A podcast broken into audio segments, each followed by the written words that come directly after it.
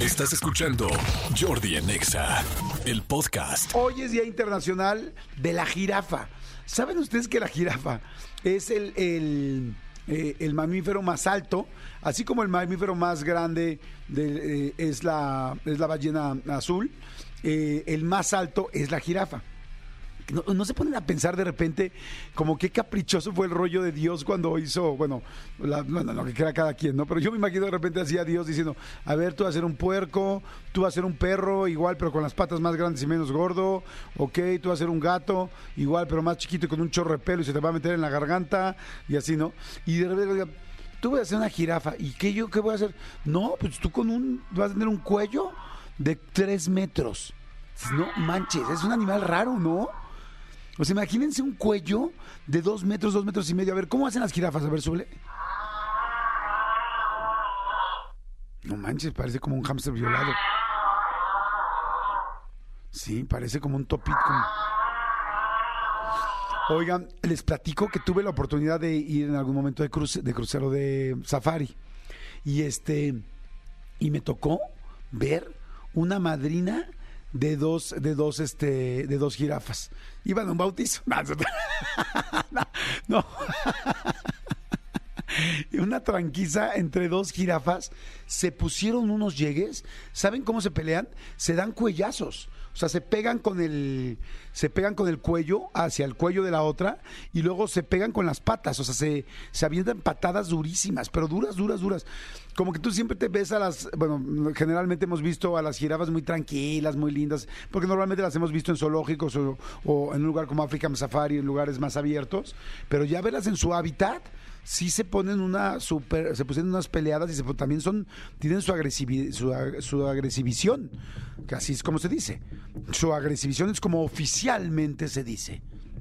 Ese día me acuerdo que hicimos una broma muy, muy pesada, porque no sé si ya estaba Manolito Fernández ahí o no, pero estábamos en un safari y un día antes habíamos tenido un problema porque nos habían, literal, eso sí es real, eh, asediado y atacado unos cocodrilos. Esto no fue broma, porque nos metimos a un, nos metimos a un, este, criadero de cocodrilos a una parte donde estaban los cocodrilos este todos eh, pues sueltos dentro del criadero porque así como el criadero tiene pues mm, quiero decir como espacios para diferentes edades tenían una parte donde no había donde no había eh, jaulas ni nada. Bueno, no eran jaulas sino más bien como espacios sino que eran abiertos. Y se nos ocurrió entrar con dos cubetas de pollo y resulta que se nos acabamos el pollo porque nadie nos explicó bien. Y cuando se nos acabaron el pollo teníamos literal 200 cocodrilos al lado de nosotros acechándonos porque querían comer más. Pero bueno, esa es otra historia que un día les voy a contar. El asunto es que eso había pasado un día antes. Entonces la gente de la producción estaba preocupadísima, todo el mundo se asustó, todo el mundo lloró, nosotros, yo venía con, este, con, con, ay, me olvidé, con Tatiana Rodríguez, la conductora, que además es un bombón que le mando un saludo, que la veo en el gimnasio todos los días ahora. Fíjate, le voy a decir, ¿tú recuerdas que te salvé la vida o no lo recuerdas? Le voy a decir, porque la veo ya muy fresca en el gimnasio, con, con su vida, con sus pesas, con sus hombres, con sus cosas, y quizá ya no recuerda que juntos pasamos ese trago amargo. Bueno, el asunto es que al día siguiente, el día que vi lo de las famosas jirafas, este, es la música de Yumanji. Es muy buena. A ver, ponle, súbele. Uy. Es buena la película de Jumanji, ¿no? Véanla, véanla, es padre. A, mí me gusta más la original, ya la de la roca, ya, la verdad, ya siento que ya, ya está muy. Lo único que me gustó de la de la roca y esas es que salen unos elefantitos bebés chiquitititos, así como enanos, y están chistosos. Es lo único que me gustó. Pero bueno, el asunto es que ese día que voy a, la segunda, al segundo safari, vamos y este y pues fuimos a grabar unas cosas nada más. Ahí veo a las famosas jirafas en, modo madriza y este todo normal. Y no vimos nada del otro mundo más que pues animales y todo pero se nos ocurre estúpidamente esto se me ocurrió a mí, la verdad, muy estúpidamente, agarrar el radio y empezar a hacer como, oigan, eh, tenemos un problema. Y entonces agarraba y soltaba el radio, ya saben, los walkie-talkies, y luego lo ponía contra la ropa para que hiciera como si fuera este interferencia así. Y entonces, hay un problema. Y luego ponía otra persona que hablaba. Y entonces la otra persona es como dice, nos están, nos, atacaron el coche, pero no decíamos qué. Atacaron el coche, los animales atacaron el coche. Y luego, se cayó, se cayó. Y volvimos a saltarla.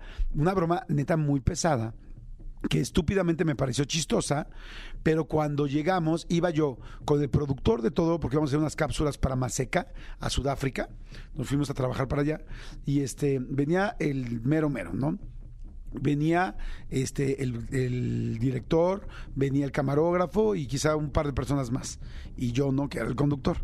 Bueno, cuando llegamos, todo el mundo llorando otra vez, todo el mundo, cuando dijimos, ay, tranquilos, es broma, casi nos agarran a golpes, tienen, tenían toda la razón, pero me dio mucha risa porque el productor de todo, que se llama Javier, que le mando un gran saludo, que pues era el chidaspelas de todo el evento, llegó su esposa y le puso una regañiza enfrente de todos que nos dio, la verdad ya me, ya me daba más pena la regañiza que estaba poniendo, ¿qué te pasa? ¿Cómo se te ocurre? No podía parar de llorar, casi nos da un infarto después de lo que pasó ayer con los cocodrilos. Nunca pasó otra cosa que fuera más que lo de los cocodrilos, tampoco le voy a decir que todos los días nos pasó algo, no, no. Lo de los cocodrilos es una de las cosas, po pocas veces me han pasado algo así en la vida.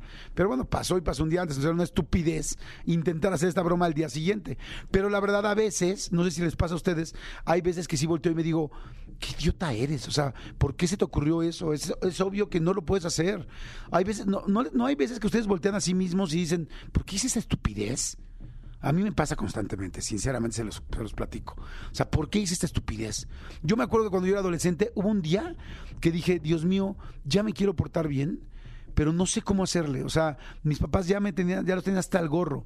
Y decía, Dios mío, una vez recé y dije, Dios mío, ayúdame a no hacer tantas estupideces. Pero ¿qué creen? Que, Dios mío, Dios mío, y el Dios suyo, y el Dios de quien sea, me ha ayudado en algunas ocasiones, pero no es tan constante. O sea, no ha sido tan constante conmigo. Y ese día fue una gran estupidez que hice, una muy mala broma y la regañiza que les digo que lo pusieron, pero te lo juro, como, como, como, decían las tías, lo pusieron pinto a mi, a, nuestro jefe y la esposa regañándolo y bueno, la esposa llorando y el otro día no sabiendo qué decir enfrente de toda su gente, pues que todos era nuestro, el jefe de todos. Es muy chistoso cuando ves que regañan a tu jefe. Es chistoso, es chingón. O sea, cuando ves que regañan a tu jefe, de alguna, ahí yo no me sentí bien porque pues yo era quien lo causé. Pero yo, pero es padre cuando ves que regañan a tu jefe. Levanta la mano, levanta las cejas si amas que regañen a tu jefe.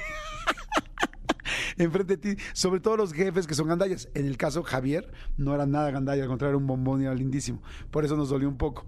Pero sí fue chistoso ver, o sea, hubo un poco de morbo, para que me hago güey. Pero bueno.